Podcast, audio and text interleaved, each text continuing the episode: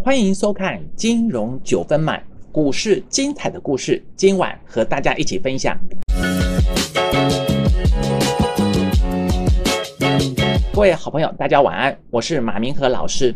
今天晚上要和大家一起分享的主题很精彩，就是第三代半导体三雄引爆商机。这种快充引爆商机啊！其实，在今年以来，陆续一直有市场这些利多消息在传出来。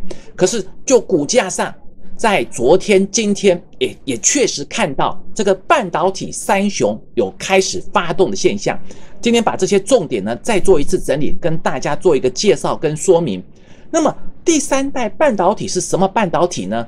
其实大家很好奇。如果说你对这个电子产业没有什么概念的话，简单的说，第三。代的半导体材料，第一代是细，就是我们一般讲的做 CPU 啦、做晶片的部分，是用细的元素为主。第二代是砷化镓、磷化铟。第二代的产品呢，因为它有环保的问题，所以市场上大概都不用这些。最重要是未来第三代，你常常听到氮化镓、碳化系，你也不要看那些很。专业的学有名称啊，或者是电子产业的资料名称，那种太专业的你不需要去了解，你只要知道一个观点：这种第三代的材料，它可以耐高温、耐高压、耐高频、耐高电流。简单的说，第三代它集合了有散热佳、体积小、能源耗损小、功率高四大优势，会不会是未来的主轴？会。它不是那种晶片的细元素哦，它是以这个属于氮化镓、碳化系这种第三代的材料为主。那么这种第三代的材料有哪些优势？你记得这个观点，要快，就好像你看到股票要做的时候，你愿意做那种慢慢等。如果说是能够未来大涨，你可以继续等下去。但是未来不管是做股票，还是真的在做。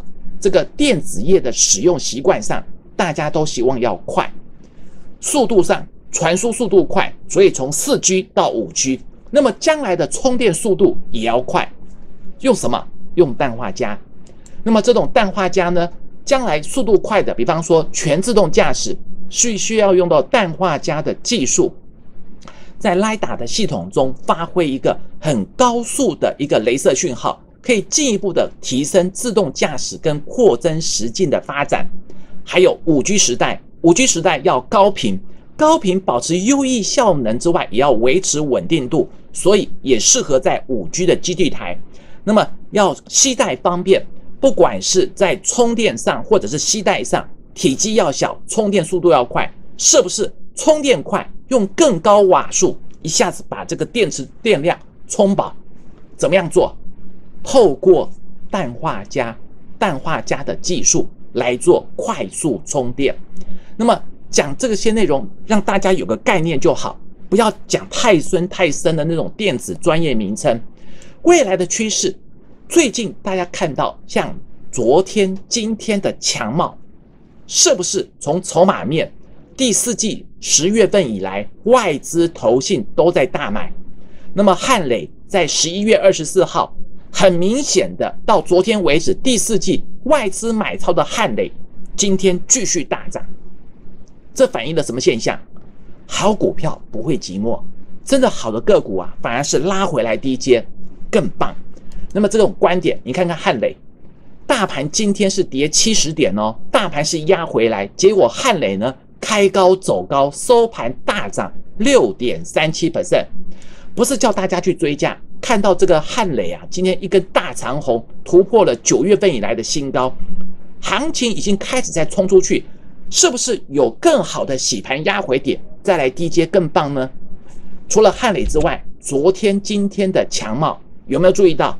投信法人在十一月份，十一月份一直在震荡加码买超，那么这种筹码面的买超动作啊，我认为强茂今天的开高压回还没有结束。好，多头的大趋势还没有结束，反而压回来，可以逢低留意。那么另外一档三零一六的加金，今天是碰到了半年线，也是碰到了前坡八月九月份的套牢区，所以也出现震荡。这种半导体三雄新世代的材料氮化镓碳化系的加金、汉磊、强茂。我相信讲这些个股，好朋友一定都认同。不光是你啊，汉磊、强茂第四季以来呢，法人还在做一个买超的动作。那嘉金虽然第四季有调节，也不要看坏它。嘉金呐，它还是一个重要的指标股。行情真的有跌下来，我认为也是一个很好的机会。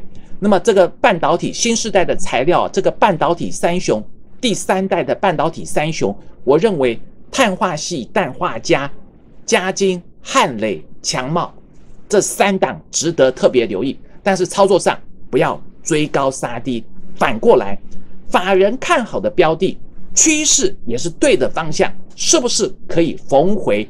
站在比法人更低的成本去做低阶呢？